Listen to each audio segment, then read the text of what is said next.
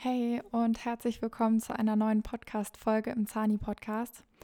Heute ein sehr persönliches Thema und ich wollte darüber schon richtig, richtig lange sprechen, aber irgendwie habe ich nie die richtigen Worte dafür gefunden und ich weiß auch nicht, ob ich diesmal die richtigen Worte dafür finde.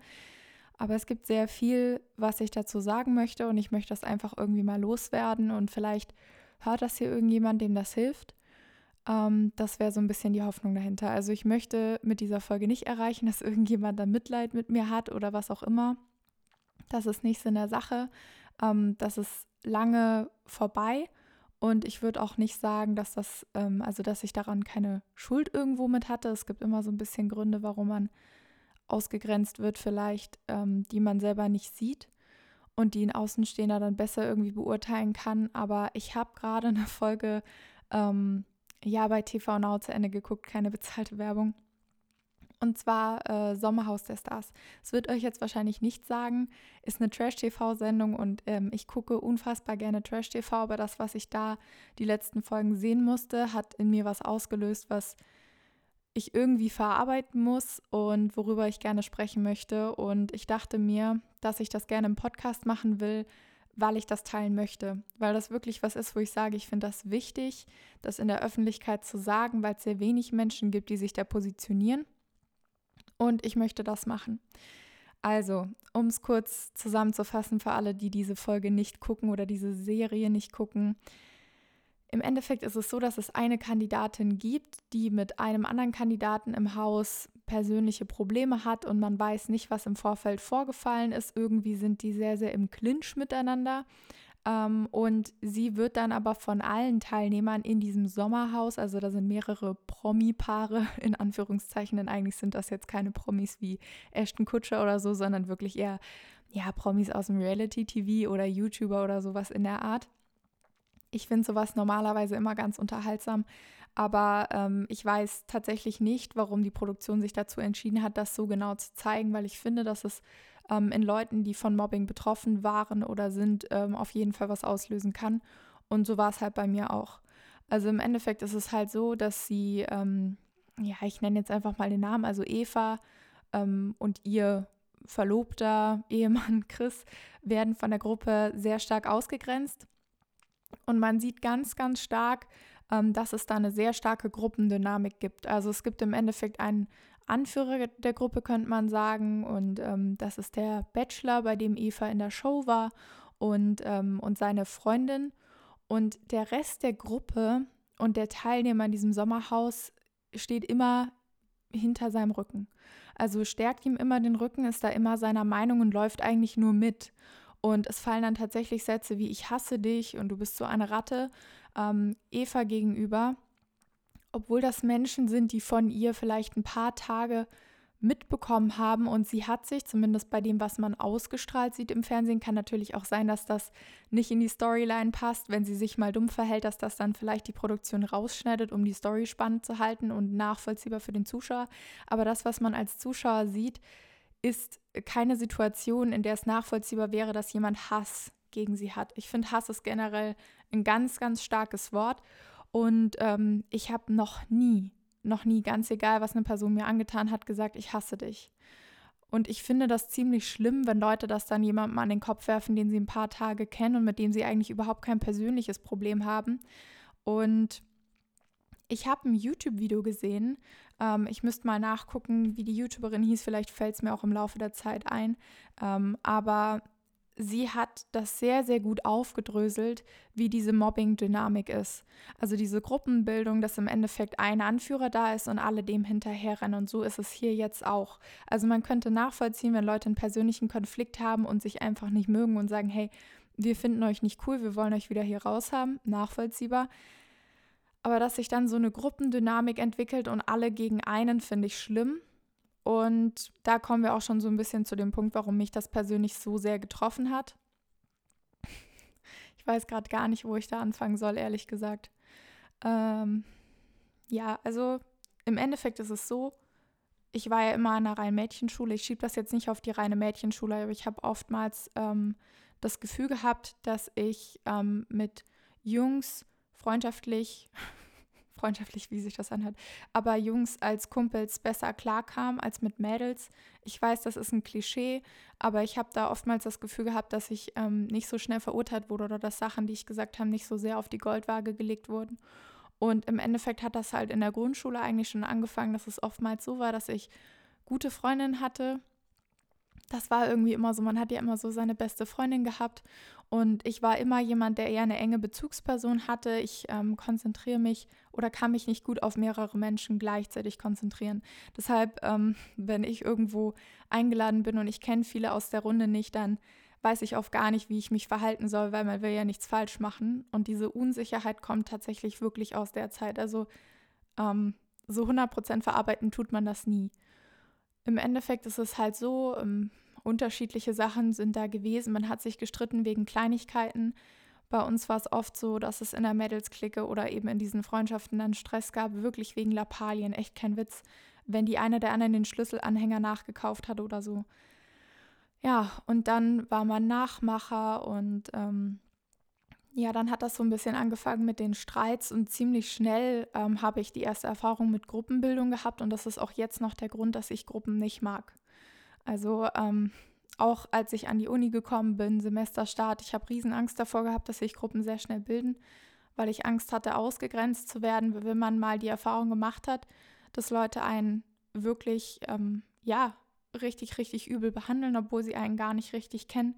Nur weil sie hinter einer Person stehen, die mit einem Stress hat, dann ja, hat man eben Angst davor, sowas nochmal zu erleben. Und ja, bei der einen Freundin war es dann so, wir haben uns auch, glaube ich, später, als wir älter waren, so im, im Gymnasial in der weiterführenden Schule, dann haben wir uns irgendwann nochmal getroffen. Unsere Mütter waren auch immer noch befreundet gewesen die Person hatte halt ähm, gedacht, es wäre eine coole Idee, eine Internetgruppe zu gründen. Ich weiß nicht, was das war, Schüler VZ, Schüler CC, whatever. Und ähm, hat halt eine Anti-Sophie-Gruppe gegründet und ähm, ich wurde zu Geburtstagen nicht eingeladen, von vielen Leuten aus der Klasse nicht und ich habe das nie verstanden. Und wenn ich jetzt daran zurückdenke, muss ich ganz ehrlich sagen, ich finde es krass, wie gemein Kinder sein können. Also du wirst aufgrund der größten Oberflächlichkeiten ausgegrenzt das fängt dann damit an, was du für einen Background hast, wobei du dafür überhaupt nichts kannst. Meine Eltern haben oft versucht, mir vieles zu ermöglichen und das war ähm, für mich schön.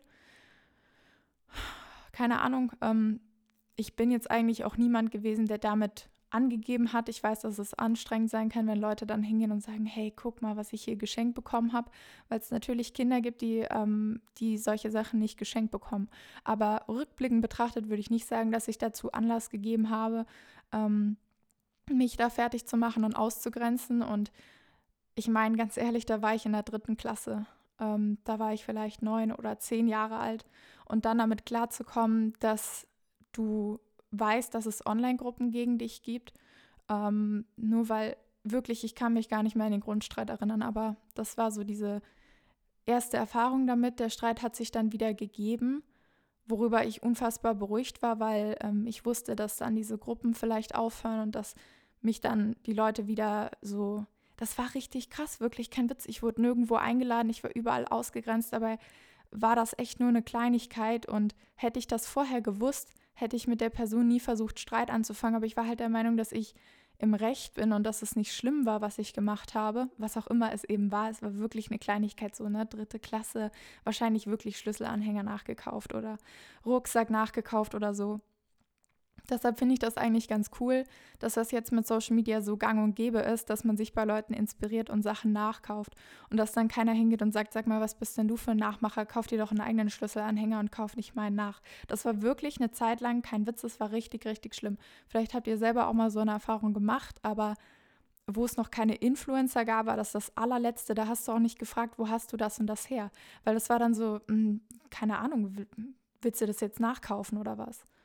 Und ich wollte dann eigentlich nicht an der Schule bleiben, bin dann aber an der Schule geblieben, einfach weil meine zwei engsten Freundinnen, beziehungsweise eine meiner zwei engsten Freundinnen auch da geblieben ist. Und ich bin leider jemand, der sehr ähm, enge Bindungen dann zu Menschen eingeht und der dann auch immer Angst hat, dass die Menschen irgendwie sich von einem abwenden.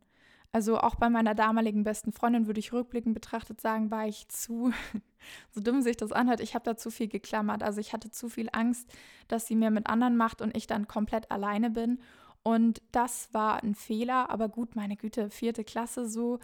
Das war wirklich meine engste Bezugsperson. Wir sind ins Gummi gekommen. Ich habe mich da mega drauf gefreut. Es tut mir leid, falls die Stimme ein bisschen anstrengend ist, aber ich zitter irgendwie die ganze Zeit, weil ich ein bisschen aufgeregt bin, weil ich über das Thema öffentlich noch nie so richtig gesprochen habe. Aber wie gesagt, es ist mir wichtig. So, ähm, das hat sich dann leider ziemlich schnell im Gummi auseinandergelebt. Ähm, sie hatte dann wirklich einfach einen anderen Freundeskreis. Das heißt, meine Grundangst, dass sie mit mir irgendwann nicht mehr eng befreundet ist, war sehr, sehr schnell erfüllt.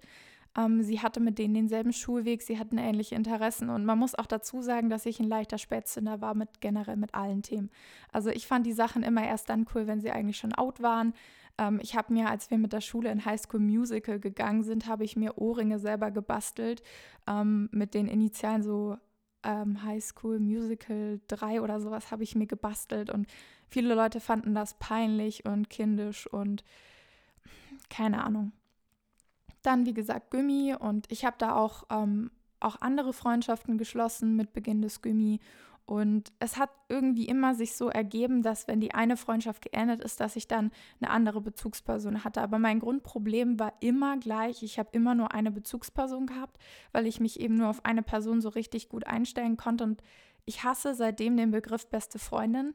Ähm, ich habe tatsächlich seit Jahren nie eine beste Freundin gehabt, weil der Begriff für mich so negativ belegt ist. Und immer wenn ich dann so eine beste Freundin hatte, dann war halt irgendwann einfach so, dass das ähm, hat nicht mehr so richtig gepasst. Dann gab es kleine Streitigkeiten und dann ähm, hat die Person einen anderen Freundeskreis gehabt und halt meistens Gruppen.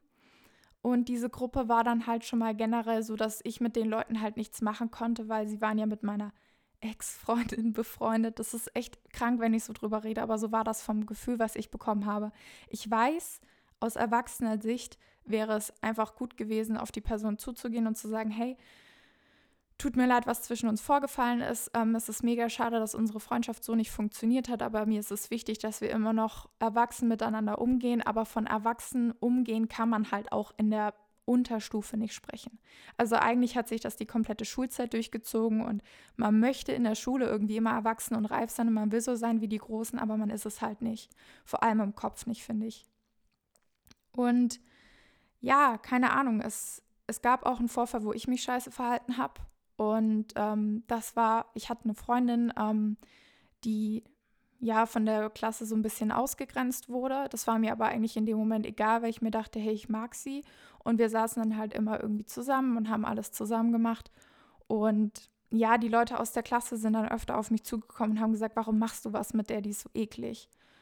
Und ich habe mich davon dann beeinflussen lassen. Und die Freundschaft ist dann so langsam ausgeschlichen. Und sie wurde dann ausgegrenzt und es hat mir so leid für sie getan, aber ich habe so Angst gehabt, wieder in diese Situation zu kommen, dass ich mich nicht vor sie gestellt habe. Das heißt, ich will damit nur sagen, ich glaube, viele Leute haben schon Erfahrung mit Mobbing gemacht, aber worüber wenige sprechen, ist, dass sie selber auch auf jeden Fall schon Menschen ausgegrenzt haben, aufgrund mindester ähm, Gründe. Also es gab da keinen Grund dafür oder sonst irgendwas.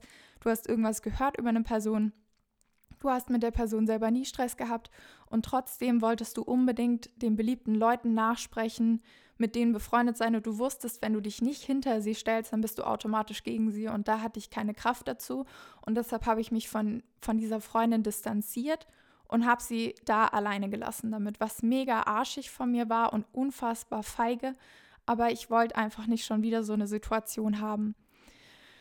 Ja, ich meine, im Endeffekt hat die dann sogar sehr, sehr schnell Freunde in der Klasse gefunden. Es waren unterschiedliche Vorfälle. Das will ich jetzt hier nicht ausbreiten, weil das äh, geht ein bisschen zu weit und ich will auch nicht, dass das jemand aus der Schulzeit hört und sich dann denkt, hey, was, ähm, warum erzählt sie das so detailliert? Im Endeffekt ist es so, dass sie dann, keine Ahnung, einen Monat später oder so mit ein paar sehr beliebten Leuten aus unserer Klasse sehr eng befreundet war. Und ich kann sie nicht verübeln, dass sie mir das übel genommen hat, dass ich sie da im Stich gelassen habe. Das heißt, im Endeffekt war ich dann halt ähm, könnte man sagen, so ein bisschen der Buhmann. Und es gab eine Situation, die ist, glaube ich, vielen überhaupt nicht aufgefallen. Ähm, da sollten wir zu einem Gottesdienst gehen. Ich war in einer kirchlichen Schule und ich habe halt keine Lust gehabt, dahin zu gehen. Wir sollten uns in Zweierreihen aufstellen. Es gab aber niemanden, der mit mir dahin gehen wollte. Und dann habe ich zu der Lehrerin gesagt, ja, ich will, warum müssen wir jetzt überhaupt in den Gottesdienst gehen? Ich habe da jetzt überhaupt keinen Bock drauf. Ich habe ein recht aufmüpfiges Verhalten den Lehrern gegenüber gehabt, muss man wirklich sagen. Ähm, keine Ahnung, warum, das war vielleicht meine Art, das zu kompensieren. Ein paar Lehrer haben das auch gemerkt oder haben mich angesprochen und gesagt, hey, bist du nicht mehr mit Person XY befreundet? Man merkt, du bist so ein bisschen traurig. Aber ja, keine Ahnung, ich habe das halt gesagt ein paar Leute aus der Klasse haben es gehört und haben dann halt gesagt, ja Sophie, ganz ehrlich, mit dir will eh keiner zum Gottesdienst laufen. Und wow, sorry, es tut mir gerade richtig leid. Okay, ich habe mich wieder. Ähm, ja, ich wollte dann halt aus der Situation raus. Äh, wir haben auch unsere Schulsachen irgendwie dabei gehabt. Keine Ahnung warum. Ich glaube, das war so ein Abschlussgottesdienst vor den Ferien, irgendwas. Und dann bin ich halt zum Pausenhof raus und da gab es so einen kleinen Baum, der bei uns steht und da bin ich voll oft drauf geklettert, auch in der Grundschule schon, weil ich kannte die Schule wirklich in- und auswendig. Bin an den Baum hochgeklettert, über den Zaun und bin nach Hause gelaufen, weil wir nicht so weit von der Schule weg gewohnt haben. Und ja, habe dann halt meiner Mama alles vorgehalten. Meine Eltern oder vor allem meine Mutter wusste eigentlich die ganze Zeit, dass es bei mir irgendwie nicht so einfach ist hat halt gesagt, dass es bei ihr auch häufig so war und dass ich mir da keine Gedanken machen soll, aber im Endeffekt ist es halt auch ein bisschen scheiße, ne? Also kannst ja nicht sagen, Mobbing liegt in der Familie.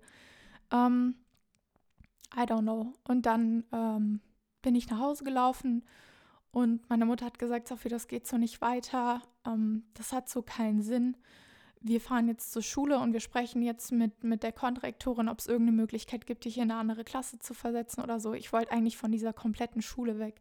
Ich wollte einfach Neuanfang haben. Ich habe das Gefühl gehabt, dass, dass niemand mich da mag und ich habe nicht mal wirklich verstanden, warum. Ich habe immer das Gefühl gehabt, ich habe irgendwas an mir oder ich mache irgendwas, was Leute nicht mögen und dass ich es verdient habe, ausgegrenzt zu werden. Irgendwann glaubst du das wirklich, kein Witz. Irgendwann denkst du dir, das kann doch kein Zufall sein, dass mir das ständig passiert.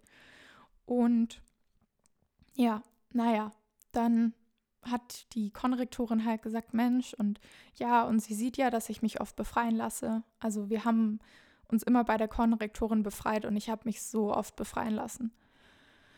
Es hat so in der siebten, achten Klasse angefangen, dass ich öfters mal ins Konrektorat gegangen bin. Und bei Mädels ist es ja immer recht leicht, einen Grund zu finden, warum man nicht mehr in die Schule gehen kann, warum man irgendwie so Unterleibsschmerzen hat oder so. Es war voll gelogen, weil ich habe super spät meine Tage bekommen. Das ist jetzt hier ein unnötiger Side-Fact, aber ähm, ich habe das mega lang vorgeschoben oder Kopfschmerzen oder so vorgeschoben, um nicht mehr in die Schule gehen zu müssen. Und dann bin ich halt gegangen und die Konrektorin hat halt mit uns gesprochen, hat gesagt, ja, und sie möchte ja auch nicht, dass ich mich unwohl fühle und äh, ich bin ja auch eine gute Schülerin und, und, und. Ähm, naja, und dann hat sie ja gemeint, ja, es werden ja jetzt eh die Klassen neu gemischt und denken Sie nicht, dass es dann eine Chance gibt, dass sie da wieder gut Anschluss findet.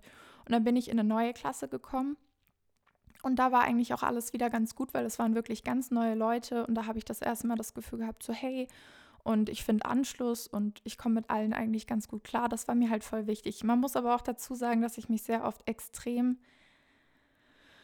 angepasst habe, verstellt habe. Also ich war häufig nicht so, wie ich jetzt bin. Ich habe versucht, nicht so überdreht zu sein. Ich habe auch teilweise lange nicht gesprochen oder sowas oder habe mich zurückgehalten. Ähm, einfach weil ich das Gefühl hatte, dass Leute davon genervt sind, dass ich so viel spreche. Das wurde mir ja teilweise auch sogar frontal ins Gesicht gesagt, dass das die Leute nervt. Ich habe halt das Gefühl gehabt, ich bin irgendwie nicht reif genug. Also ähm, vor allem an der Rhein-Mädchenschule war das für mich halt schlimm, weil ich bin extremer Spätzünder gewesen. Ich sah immer deutlich jünger aus als alle anderen und ich war auch im Kopf nicht so. Also blöd gesagt, viele Themen wie erstes Mal und erste Periode und so. Ich hätte das echt gerne gehabt. Es hat mich richtig fertig gemacht, dass das bei mir so spät kam. Ich habe auch gedacht, irgendwas läuft bei mir schief. Ich habe diese eine Grace Anatomy Folge gesehen mit dem Mädchen, was eigentlich ein Junge ist, was so viel Pillen geschluckt hat, um irgendwie seine Tage zu bekommen oder so. Und ganz ehrlich, ich finde das sehr, sehr kritisch, dass es diese Folge gibt, weil ich war danach auch am Überlegen, das zu machen, aber ich bin glücklicherweise nicht an eine Pille gekommen ich finde, ähm, Pubertät und Erwachsenwerden ist eine super schwierige Phase und viele Leute oder oftmals wird das so hingestellt, so hey, du wirst erwachsen, super spannende Geschichte. Für mich war das Horror, weil ich durch die Schule, durch Sexualkunde und alles immer das Gefühl bekommen habe, dass mit mir was nicht stimmt, weil ich jünger aussah als alle anderen, weil bei mir einfach viele Sachen keine Ahnung, nicht so entwickelt waren, könnte man sagen. Und viele andere Mädels in der Klasse waren da halt viel weiter und das waren halt immer die Beliebten. Also die waren halt die so, die auch schon Jungs kennengelernt hatten oder so. Ich bin nie von irgendeinem Jungen angesprochen worden. Ähm, klar, ich hatte Kumpels aus dem Reitsport, aber das war halt alles auf freundschaftlicher Basis und ich habe wirklich, ich weiß gar nicht, wann ich meinen ersten Kuss hatte, da war ich auch schon recht alt und bei uns war das halt alles so im Alter von 13, 14 Thema und ich glaube, meinen ersten Kuss hatte ich wirklich mit 15 oder 16 erst. Und es war auch leider kein romantischer Kuss, sondern so ein Flaschendrehen-Kuss mit einem Typen, der auch eine Zahnspange hatte. Also es war, es war eine wilde Geschichte und es war nicht wirklich romantisch. Also keine Ahnung. Für mich war übrigens tatsächlich der Reitsport so meine Zuflucht und meine Welt. Das hat aber auch dazu geführt, dass ich dann je höher ich in der Klasse gekommen bin, desto weniger Zeit habe ich in der Schule verbracht. Das hat natürlich auch nicht dazu beigetragen, dass ich besser akzeptiert worden bin oder mehr das Gefühl hatte, ich werde akzeptiert. Ähm, ich muss auch rückblickend betrachtet sagen, dass ich, glaube ich, sehr sensibel bin. Durch die Erfahrung, die ich vorher gemacht habe, bin ich unglaublich fein, wie nennt man das, dünnhäutig oder so, wenn es darum geht, dass ich das Gefühl habe, dass jemand mich nicht mag oder dass sich Gruppierungen gegen mich bilden oder so. Also ich, ich bin da schon ein bisschen arg misstrauisch, muss man sagen, und interpretieren viele Sachen viel zu viel rein.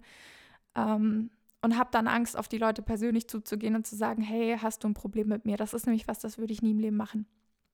Wenn ich das Gefühl habe, jemand hat ein Problem mit mir, ziehe ich mich zurück und mache mir Gedanken, was ich falsch gemacht habe. Aber es ist jetzt nicht so, dass ich jetzt frontal auf die Person zugehe und sage, hey, was ist eigentlich dein Problem? Ich weiß nicht, ob ich das jetzt inzwischen anders machen würde. Momentan ist es so, dass ich sagen würde, ich, ich wäge eben stark ab, ob mir viel an der Person liegt, ob ich das Gespräch suche. Und wenn ich der Meinung bin, dass das sowieso keinen Sinn macht, dann meide ich den Konflikt, weil ich mir denke, ich will nicht einen Konflikt haben und dann habe ich einen offenen Konflikt, zum Beispiel im Semester oder so. Das wäre richtig kacke und für mich super unangenehm, weil ich eine sehr harmoniebedürftige Person bin. Und wenn es da mal so weit kommt, dass ich das Gefühl habe, keine Ahnung, viele Leute stellen sich gegen mich oder so, so dieser Einzelkämpfermodus, es funktioniert schon. Blöd gesagt, ähm, weil ich da inzwischen alt genug bin und weil ich einfach irgendwo auch so meinen Rückhalt habe in meinem Freundeskreis. Mein Freund ist für mich ein Riesenrückhalt. Das heißt, jetzt wäre das nicht mehr so, dass ich mich von sowas kleinkriegen lassen würde. Aber in dieser Situation hatte ich wirklich niemanden. In der Schule war ich dieser Situation immer komplett ausgeliefert. Und gerade deshalb habe ich mich so an Menschen rangehängt, die die lieb zu mir waren und mit denen ich befreundet war, einfach weil ich immer das Gefühl hatte, hey, die, die Person steht hinter dir und die mag dich und selbst wenn alle anderen sagen, du bist blöd, dann, dann wird die zu dir halten. Ja, aber dadurch, dass ich da so klammerig war und so besitzergreifend, ist es kein Wunder, dass viele Freundschaften nicht funktioniert haben, weil das halt auch anstrengend ist für eine Freundschaft, wenn du mit jemandem befreundet bist, der permanent Angst davor hat, dass du ihn doch nicht magst oder dass du andere Leute cooler findest oder dass du dir von anderen was erzählen lässt und dann irgendwie gegen die Person bist. Also ich kann es rückblickend betrachtet sehr gut nachvollziehen, dass viele Freundschaften nicht geklappt haben, dass man dann ausgegrenzt wird von Leuten, mit denen man gar nichts zu tun hatte. Dafür habe ich aber überhaupt kein Verständnis, muss ich ganz ehrlich sagen. Weil ich mir denke, was habe ich euch denn getan? Ihr habt mit der Sache überhaupt nichts zu tun und ähm, ihr macht mich gerade runter, obwohl ihr mit der Situation nichts am Hut hattet und jetzt gerade einfach irgendwie haten wollt gegen mich. Ich wirke oder habe auf viele Leute da extrem selbstsicher gewirkt, sodass ich das Gefühl hatte, die dachten sich, auch da können wir draufhauen, der tut das nicht weh, weil ich jemand bin, der nach außen hin nicht zeigt, wenn er von irgendwas verletzt ist, weil ich den Leuten nicht diese Genugtuung geben will. Das trifft aber auf viele Menschen zu. Und ich bekomme teilweise Nachrichten auf Instagram, wo ich wirklich da hocke und weine, weil ich mir denke, die Person tut mir so leid. Ich würde am liebsten hingehen und würde den Leuten die Meinung geigen und sagen, dass das so nicht funktioniert. Wenn ich da Sachen lese von Ausgrenzung, das, das hört nicht in der Schule auf, das geht im Krankenpflegepraktikum weiter. Ich habe da erst letztens eine Nachricht gekriegt, die mich unfassbar nachdenklich gemacht hat.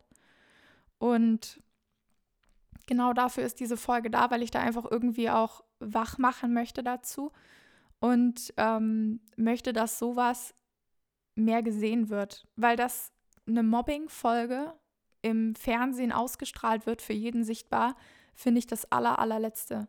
Also wirklich, ganz ehrlich, ohne irgendeinen Bildungshintergrund, ohne dass man aufzeigt, wie diese Strukturen in dieser Mobbing-Gruppe sind. Es ist mir kackegal, was bei den Leuten vorher vorgefallen ist, aber so muss niemand behandelt werden. Und ähm, dass der Sender zulässt, dass das so offen gezeigt wird, finde ich sehr, sehr fragwürdig, ehrlich gesagt. Naja, gut, äh, macht halt Sendezeit, ne? Ich, mir ging es genauso. Ich hing als Zuschauer auch dran, weil ich das nicht fassen konnte.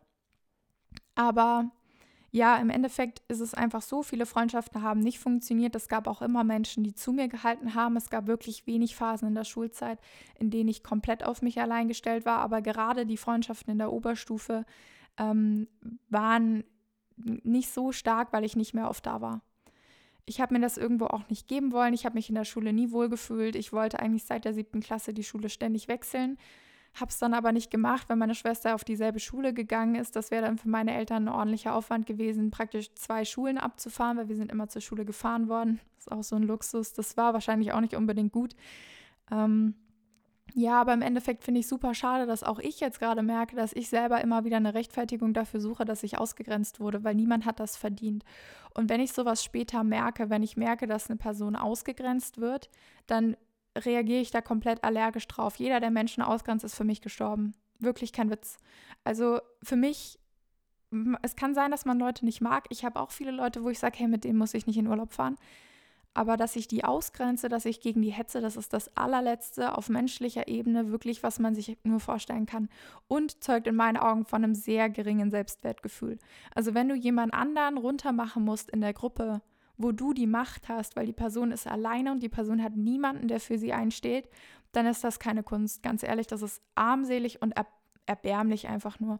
Und ich fühle mich auch unfassbar dreckig, dass ich der Freundin da zum Beispiel nicht beigestanden habe oder dass ich in der Oberstufe eine Mitschülerin hatte, mit der habe ich mich null verstanden. Wir haben ständig Auseinandersetzungen gehabt, weil sie, yo, wie sage ich das jetzt? Die war genauso oft krank wie ich. Also eigentlich saßen wir im selben Boot, könnte man sagen.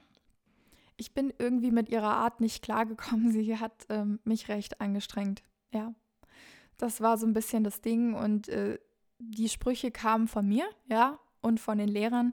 Sie hat halt sehr, sehr oft ähm, die ganze Klasse damit aufgehalten, dass sie komische Fragen gestellt hat zwischendrin und ähm, wirklich teilweise extrem aufgehalten hat und so. Und da muss ich jetzt auch mal ganz ehrlich sagen, zu der Person hätte ich auch mal hingehen können und sagen können, hey, sorry, war jetzt nicht böse gemeint oder sowas, weil ich habe das irgendwie scheinbar gebraucht, weil, jetzt kommt es nämlich, der Rest der Klasse fand sie auch nicht so dolle. Und das war ein Moment, wo ich mich sicher gefühlt habe, weil da hatte ich eben einen Freundeskreis und alle waren so ein bisschen gegen sie.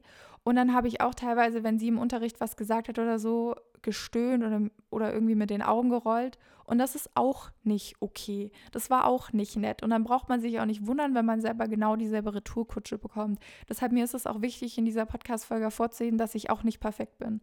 Und dass ich auch definitiv schon Scheiße gebaut habe, wo ich mir denke, Sophie, das war so unnötig. Tatsächlich habe ich der Freundin ähm, von der ich ganz am Anfang erzählt habe, die, die ich da so im Stich gelassen habe, habe ich einen Brief geschrieben, Jahre später, weil es mich immer noch so belastet hat, wie ich mich da verhalten habe und ich habe den nie abgeschickt. Der lag ewig verschlossen mit Briefmarke in meinem Zimmer, aber ich habe es mich nicht getraut, weil ich mir so dachte, okay, das ähm, irgendwie kommt jetzt auch zum falschen Zeitpunkt und ist irgendwie feige, das über Brief zu machen. Ähm, ich habe ihr, glaube ich, mal auf Facebook geschrieben, dann, als ich sie da wieder gefunden hatte, aber darauf hat sie nicht reagiert. Ja, keine Ahnung. Kann ich jetzt irgendwo auch nicht verübeln, aber ähm, an mir hat das sehr genagt. Und ich finde das super, super traurig zu beobachten, dass selbst wenn man selber schon diese Erfahrung gemacht hat, ausgegrenzt und ähm, gemieden zu werden, dass man auch dann nicht davor gefeit ist oder gerade dann ähm, andere Menschen auch auszugrenzen. Weil so, man muss sich das halt so vorstellen, wenn du halt immer so ein bisschen die, die, ähm, oder dich so fühlst, ne? Ich, ich will nicht sagen, dass die Leute das wirklich gemacht haben, das war mein Empfinden. Ich habe mich immer oder oft etwas außen vor gefühlt. Und wenn man dann mal die Möglichkeit bekommt, mit der Masse zu schwimmen und endlich mal normal zu sein oder sich zu fühlen wie ein ganz normaler Schüler, dann ähm, macht man das halt. Aber stolz drauf bin ich nicht. Ich wollte es aber gesagt haben ähm, bevor sich jetzt einer denkt, ja gut, äh, du bist hier scheinbar Mutter Teresa oder was auch immer und hast nie einen Fehler gemacht. Stimmt nicht. Aber ich habe, ganz ehrlich, nach der Schulzeit nie wieder jemanden ausgegrenzt. Nie wieder. Für mich war die Schulzeit ein ganz klarer Schlussstrich.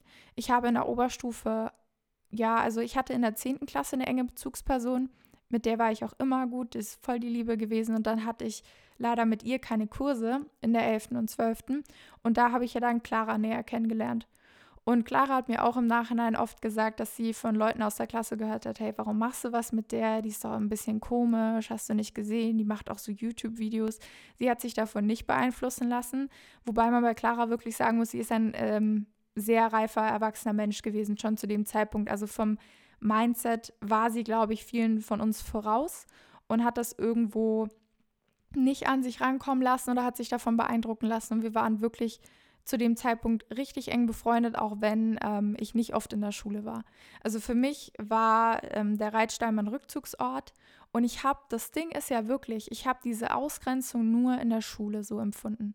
Im Reitsport, ich habe meine Freunde gehabt, ich habe mich immer wohl gefühlt. Für mich war das mein zweites Zuhause. Wir sind am Wochenende, sind wir mit einem Pferde-LKW oder mit, also wir hatten so eine Art, so einen LKW, wo dann halt ein Pferdeabteil drin ist und dann hast du noch so einen Wohnabteil praktisch und, ähm, und sind dann mit den Pferden auf Turnier gefahren oder mit Hänger und ja, das war einfach so eine riesengroße Reitfamilie. Man hat sich gefreut, am Wochenende sich wiederzusehen. Dann hat man irgendwie die LKWs so schön aneinander gestellt, dass man da einen großen Essensplatz zwischendrin hatte. Die Eltern waren befreundet, sind abends irgendwie noch ein Bierchen zusammen trinken gegangen.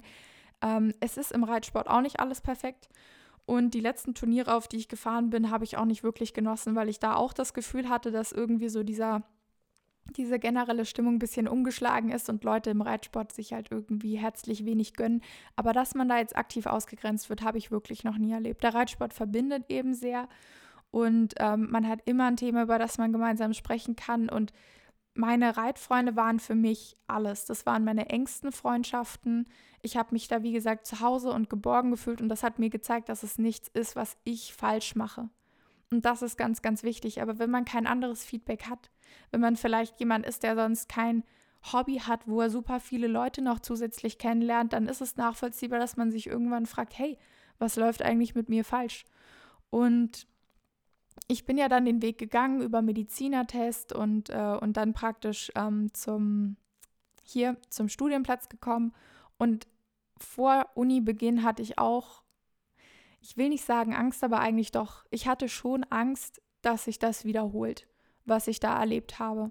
Und ich wusste ja gar nicht so richtig, was so das Grundding ist, was Leute an mir stört. Hätte ich vielleicht mal eine Umfrage machen sollen, damit ich da ein bisschen äh, Feedback sammeln kann und irgendwas ändern kann. Blöd gesagt, keine Ahnung, ich weiß es nicht. Aber im Endeffekt ist es so, dass ähm, ich in einem, im Studium das nie erlebt habe oder erleben musste. Und ich habe auch sonst nie mitbekommen, dass jemand bei uns im Semester ausgegrenzt wurde. Es ist eine andere Dynamik, weil viele Leute mir schreiben, hey, ähm, ist das mit der Gruppenbildung wirklich so krass, wie man hört? Klar, bei uns haben sich schnell Gruppen gebildet, aber ich sage es ehrlich, wie es ist.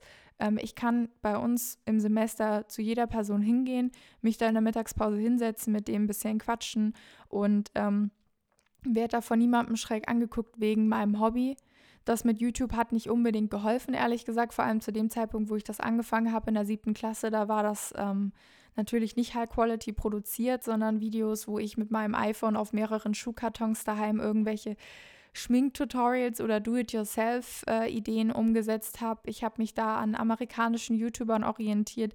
Ich war schon immer jemand, der sehr gut darin war, sich dann in so eine Welt zu flüchten, in der er sich wohlfühlt. Und das war der Reitsport oder eben Social Media. Und ähm, ich habe immer zum Glück im Hintergrund meine Freunde gehabt, die für mich da waren, aber eben außerhalb der Schule. Und in der Schule habe ich mich dann eben irgendwie falsch verstanden gefühlt, habe auch das Gefühl gehabt, hey, vielleicht verstellst du dich, vielleicht merken das die Leute. Sicher habe ich mich verstellt, weil ich wollte ja gemocht werden. Und wenn du gemocht werden willst, dann guckst du und beobachtest Leute, die beliebt sind, ganz genau und versuchst dich so anzuziehen, versuchst so zu reden wie die. Und natürlich kommt das scheiße rüber, keine Frage. Aber das Lustige ist, ich habe tatsächlich auch nach der Schulzeit noch Kontakt mit ein paar Leuten aus der Schule gehabt, als die Schule vorbei war, ist da keiner hingegangen und hat mich irgendwie schräg angeguckt. Die Leute haben irgendwie nur in ihren Gruppendynamiken so eine ähm, Präsenz, dass sie dich darunter machen, weil sie wissen, Leute stehen dahinter und Leute befeuern das und du hast überhaupt keine Chance, da was dagegen zu sagen. Und ähm, ja, im Studium, wie gesagt, nie so erlebt. Ich habe auf jeden Fall auch im Studium irgendwie so ein paar Mal, könnte man sagen, ein bisschen daneben gegriffen, wenn es um Freundschaft ging. Ich war da ein paar Mal auch echt derbe enttäuscht, muss ich sagen. eigentlich nur einmal derbe enttäuscht, aber ähm, ja, keine Ahnung, das war ganz, ganz am Anfang vom Studio, wirklich ganz am Anfang und ist lange Schnee von gestern. Ich habe mich mit der Person auch ausgesprochen, das ist kein Thema mehr man geht damit dann wirklich erwachsener um, weil diese Reife, von der du denkst, dass du sie in der Schule besitzt, hast du in der Schule nicht. Und im Studium entwickelt das sich dann so langsam ein bisschen. Ich habe tatsächlich ähm, danach öfter mit, mit Leuten auch drüber gesprochen, bin offener mit dem Mobbing-Thema umgegangen und habe gemerkt, dass es sehr viele Menschen gibt, die damit Erfahrung haben und denen siehst du das nicht an. Und ähm, das ist ja eben das Ding. Du denkst immer, die Person ist super selbstbewusst, hat überhaupt nie Probleme gehabt, ist die beliebteste Person ever. Und dann hörst du sowas und denkst dir, oh krass, okay, hätte ich nie im Leben gedacht. Und so ging es mir bei anderen Leuten auch oft, dass ich mir dachte, okay, das hätte ich mir bei der Person nie vorstellen können. Aber Fakt ist einfach, es gibt niemanden, der so aussieht oder so redet oder so ist, dass es verdient hätte, gemobbt zu werden. Es ist nicht so, dass du in die Schule kommst und du kriegst den Stempel Mobbing-Opfer. Es ist einfach so, dass es Menschen gibt, die eben generell beliebter sind.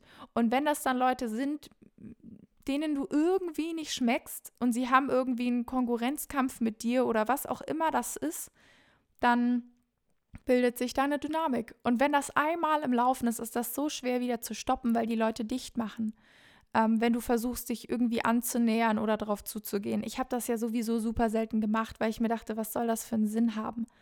Und wenn ich meinen Eltern oder meiner Mom davon erzählt habe, dann hat sie vorauf gesagt, Mensch, sollen wir da mit den Eltern sprechen? sollen wir uns mal alle irgendwie im Kondirektorat treffen und darüber sprechen, dass ihr das schlichtet? Und ich dachte mir so, Mama, bitte nicht dann werde ich ja nur noch von der ganzen Klasse runtergemacht, weil dann heißt es, ja, die Sophie hat gepetzt. Ich, ich habe mich ja schon geschämt, das meiner Mutter überhaupt zu erzählen, weil ich, weil ich mir dachte, Gott, was müssen meine Eltern mich für einen Versager halten, dass ich da irgendwie nicht zurechtkomme. Ich habe mir irgendwie gedacht, irgendwas muss nicht stimmen, weil du immer das Gefühl vermittelt bekommst, es wäre das Normalste der Welt, dass du eine super beliebte Person bist mit einem Freundeskreis von 500 Leuten und jeder liebt dich. Ist aber halt einfach nicht Fakt. Und je länger ich das hier mache, je mehr ich mich darüber austausche, desto mehr merke ich, dass es wichtig ist, das offen zu kommunizieren, weil es ganz viele Menschen betrifft und weil es eben auch Menschen gibt, die niemanden im Hintergrund haben, der ihnen sagt, dass alles okay mit ihnen ist und dass sie nichts falsch gemacht haben oder sonst irgendwas. Weil dass man mal Streit hat mit einer Person, dass man mal Fehler macht, ja, vollkommen habe ich auch. Aber dass man dann kollektiv gemieden wird, ausgegrenzt wird, ähm, keine Ahnung hat, was man, was man machen soll, weil gefühlt alles, was man sagt und tut, falsch ist. Das ist nicht fair und das ist nicht normal. Und ich habe das Gefühl, dass das immer stärker wird, vor allem jetzt mit Online.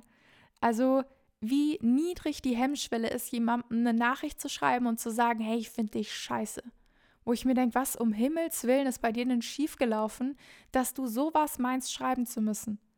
Ich habe teilweise echt schon Nachrichten gelesen. Ich bekomme wirklich selten ähm, Hate-Kommentare. Ich finde konstruk konstruktive, konstruktive Kritik ist immer super.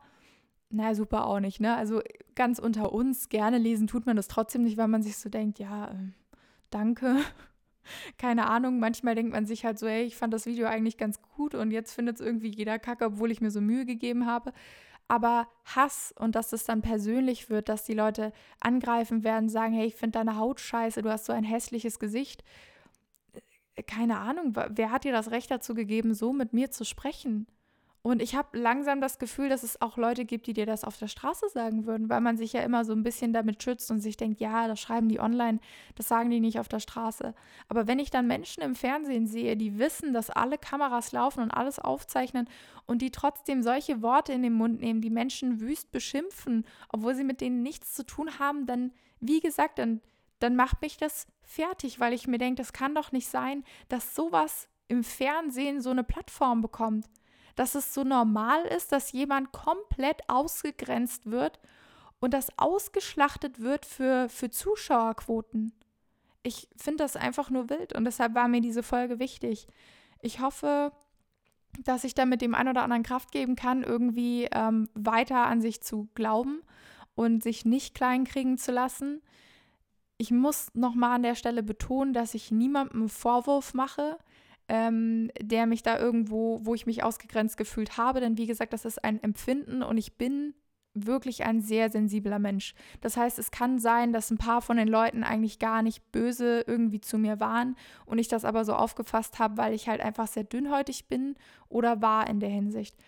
Aber ich gehe im Studium damit anders um, würde ich sagen. Und ich habe glücklicherweise bei mir in der Uni nie Erfahrung damit gemacht, dass jemand Punkt 1 mich schräg angeredet hat aufgrund meiner Social-Media-Tätigkeit.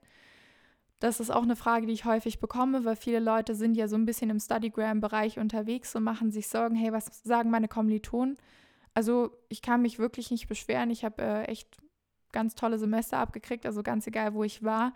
Ähm, wurde das tatsächlich eher supported oder die Leute waren neugierig und haben gefragt, hey, wie machst du das eigentlich? Und ähm, oder haben mich auf Videos angesprochen, ähm, wenn ich Kooperationen habe, teilweise, wenn es dann halt mit Dentalunternehmen ist. Zum Beispiel letztens hatte ich ja mit CP Gaba auch eine, ein Webinar, wo ich dann praktisch den Link geteilt habe und tatsächlich hat eine Kommilitonin von mir mir geschrieben, äh, wo ich dann gesehen habe, hey cool, die hat sich dafür angemeldet oder wollte sich dafür anmelden und hat mir dann halt eine Frage dazu gestellt.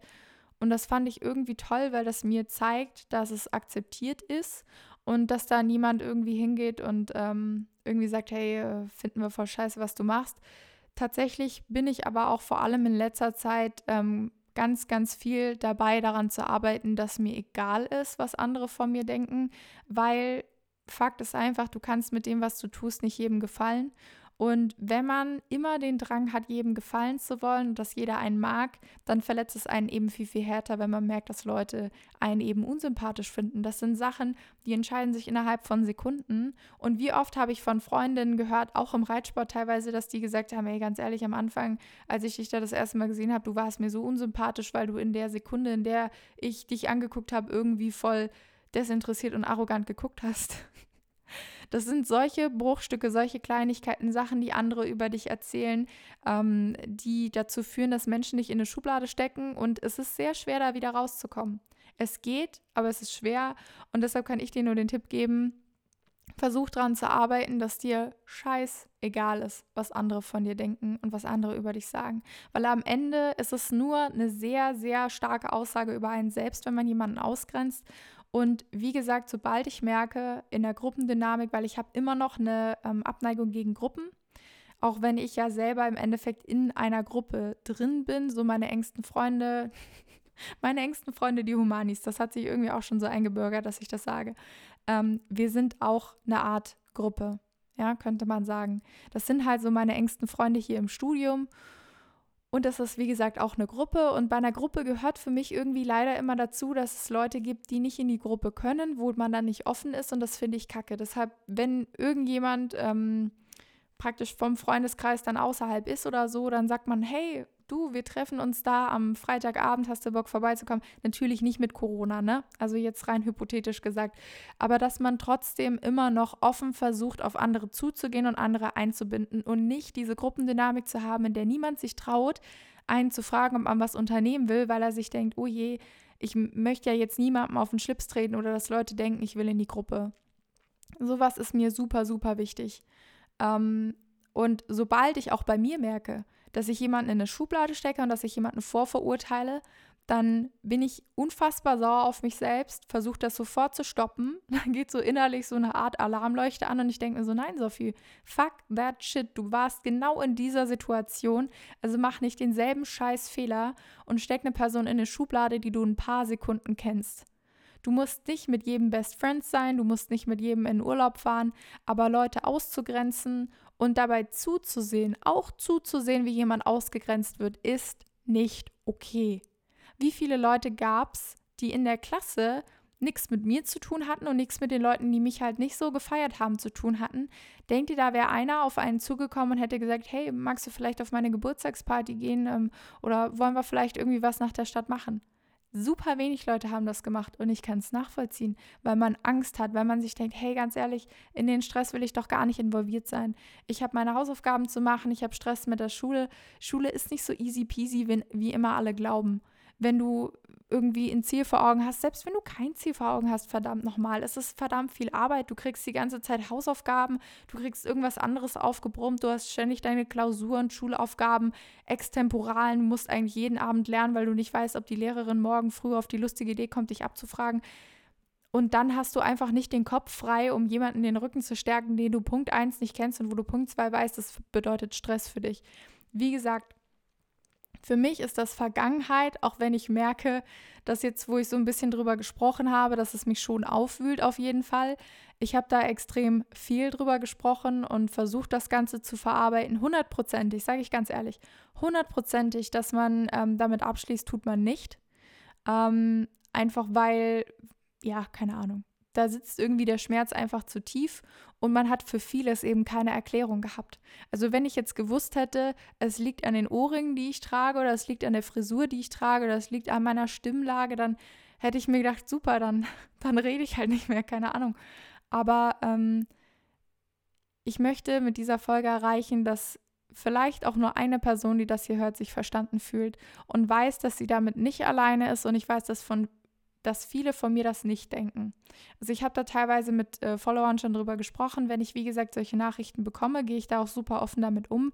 Ich wollte da eigentlich auch von Anfang an kein Geheimnis draus machen, aber ich wollte mich nicht in eine Opferrolle stellen, weil das einfach was ist, was was ich nicht möchte, rein aus mentaler Sicht.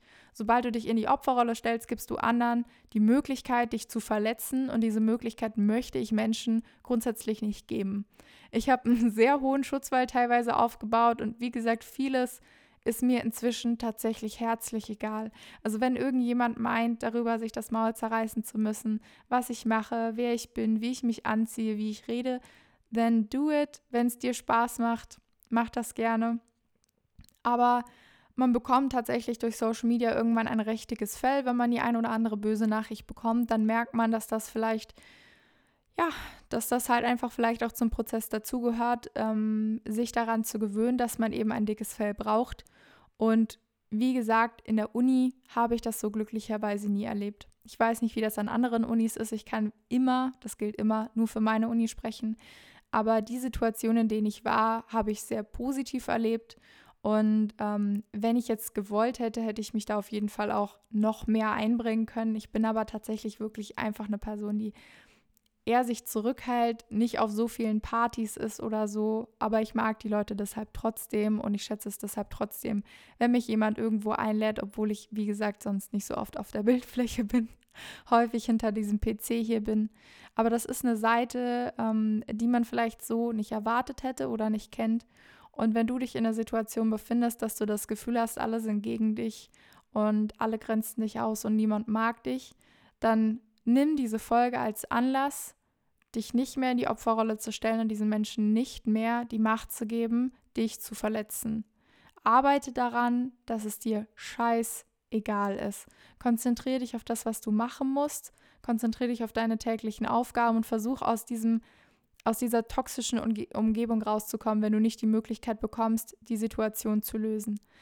Es ist natürlich immer eine Möglichkeit, zu höheren Stellen zu gehen, auf die Problematik hinzuweisen und zu sagen, Entschuldigung, ähm, das funktioniert so nicht. Ich finde, das hat auf jeden Fall Größe, weil das bedeutet natürlich, dass es hoffentlich Menschen, die nach dir kommen, nicht passieren wird, aufgrund von Oberflächlichkeiten wie Aussehen, Herkunft, was auch immer. Ganz ehrlich, Leute, ich habe ich hab diese Nachrichten bekommen es passiert immer noch. Also es ist nicht so, ähm, dass Ausgrenzung aufgrund von Oberflächlichkeiten in diesem Jahr kein Thema ist. Und gerade deshalb, klar, du kannst versuchen, damit mit höheren Stellen, äh, darüber mit höheren Stellen zu sprechen und da was zu bewirken. Für dich selber wird es wahrscheinlich deshalb nicht schöner, weil das so ablaufen wird, dass ähm, diese höheren Stellen dann praktisch mit den betroffenen Angestellten sprechen und sagen, hey, ähm, ganz ehrlich, das geht so nicht. Ähm, Person XY hat mir gesagt, was ihr gesagt hat, stimmt das so? Dann wird das auf jeden Fall erstmal geleugnet werden und dann kriegst du richtig dein Fett weg. Dann hast du da definitiv keine schöne Zeit mehr. Also ich gehe da immer den Weg des geringsten Widerstands, wenn ich merke, jemand kann mich nicht ab. Yo, du musst nichts mit mir machen, du musst dich in der Pause nicht neben mich setzen.